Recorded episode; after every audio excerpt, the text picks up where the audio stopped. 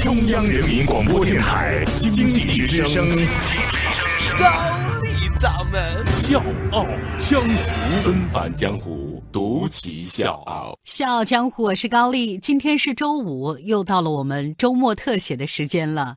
在今年的十月初，东京三得利音乐厅。当世界三大东方指挥家之一的祖宾梅塔携手一位白发苍苍的老人走进来，除了指挥演奏期间，全场的掌声就没有停下来过。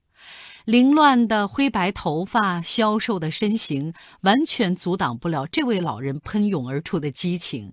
一会儿呢，他踏着节奏；一会儿呢，又释放双手，时而指向远处，热情洋溢；时而豪迈奔放，情难自已。短短四分钟，他和祖宾梅塔指挥的雷鸣电闪波尔卡，把全场的气氛推向了高潮，为世人奉献了一场震撼的演出。这位在台上全情投入、激情四射的老人已经八十一岁了，而很少有人知道，这个时候的他正在饱受癌症的摧残。就在今年上半年，由于病情恶化，他的双臂已经没法抬高，甚至连指挥棒都没有力气拿起来。但是，当他走上舞台，身体真的好像突然有了魔力，舞动的双手、消瘦的身影，喷射出满满的激情。他真的是在用生命指挥。没错，这位八十一岁的指挥家就是小泽征尔，二十世纪三位指挥大师明熙、卡拉扬、伯恩斯坦的嫡传弟子，肯尼迪中心荣誉大奖、格莱美大奖的双料得主。那今天的《笑傲江湖》，我们不妨放慢节奏，闲庭信步，一起走进这位世纪指挥家。纷繁江湖，独起笑傲，高丽掌门笑傲江湖。敬请收听。因为父亲曾经在中国做牙医，一九三五年，小泽征尔出生在沈阳，隔年呢就举家搬到了北京，一待呢就是六七年。小泽征尔说：“我的整个童年都是在中国度过的，所以童年的记忆里满满都是北京城。”很小的时候，他的母亲就教他唱了很多的弥撒曲，无形当中呢，给他带来了非常重要的音乐启蒙。我很小就感受到音乐的淳朴、安详和优美，可能也就是因为这个原因，诱发了他的音乐天赋。回到日本的时候，家里的条件一度非常的困难，但是父亲还是咬牙给他买了一架钢琴。小泽征尔呢，也真的是很争气，考进了著名的桐朋学园音乐系，打下了牢固的专业基础。毕业的时候呢，他已经是非常有才华的青年指挥家了。但是，拥有更高志向的小泽征尔并没有就此满足。经过两个月的海上漂泊，他到了音乐艺术极为发达的法国巴黎，在贝桑松世界指挥比赛当中呢，一举获得了冠军。一夜之间，小泽征尔成了欧洲家喻户晓的人物。之后呢，他又在美国的伯克郡音乐节夺冠。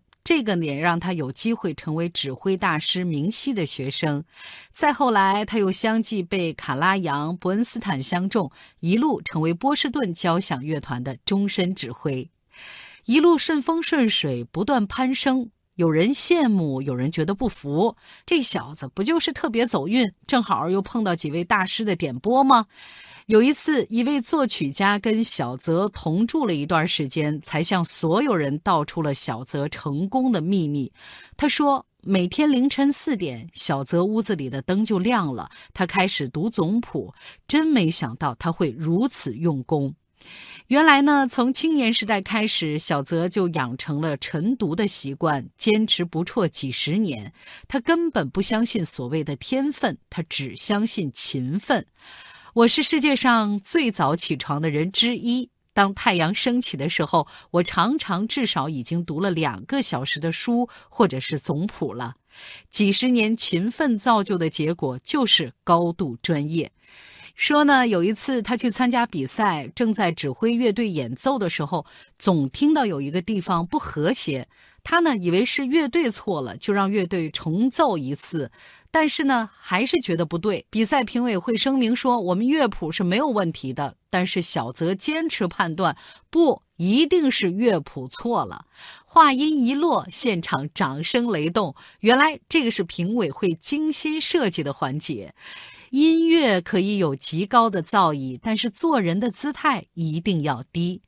一九七八年，小泽征尔来到我们国内，到中央音乐学院访问，聆听二胡独奏、二泉映月，听着听着他就掩面而泣，甚至跪下去了。他虔诚地说：“这种音乐应该跪着听，坐着和站着都是极不恭敬的。”其实呢，小泽跟中国的缘分远不止此。一九九四年，他回到出生地沈阳，决定指挥辽宁交响乐团上演德沃夏克第九交响曲。排练的时候呢，他一次一次的纠正第一小提琴手，可是总过不了关。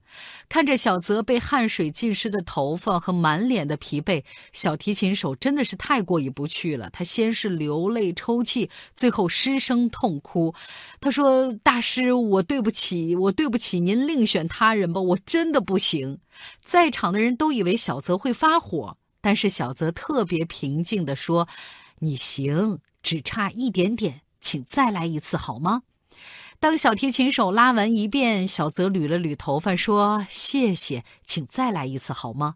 就这样，第一小提琴手过关的时候已经是泣不成声了，而小泽大口喘气，接过毛巾，笑着说：“你看。”你们都可以，谁也没有理由泄气。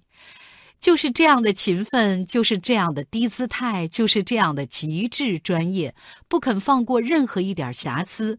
或许正是几十年来死磕到底的这种执念，严重损害了他的健康。六年前，小泽被查出患有食道癌。我是叶檀，向你推荐有性格的节目《笑傲江湖》。请在微信公众搜索“经济之声笑傲江湖”，记得点赞哦。和病魔斗争的这几年，几乎把小泽征尔整个人都耗尽了。但是他心里念着的，还是要创作出震撼世界的歌剧，追求不曾企及的高度。治疗过后，他又在近几年重返指挥舞台。我的肚子里装满了药，身体里都是抗生素，但是能重返舞台，我还是很幸福的。没有人会质疑这位八十一岁老人瘦弱身体里会爆发出的无限能量，就像他的老师明熙说的那样：当你的心灵深处真正感受到音乐的时候，你的手就会跟着动起来。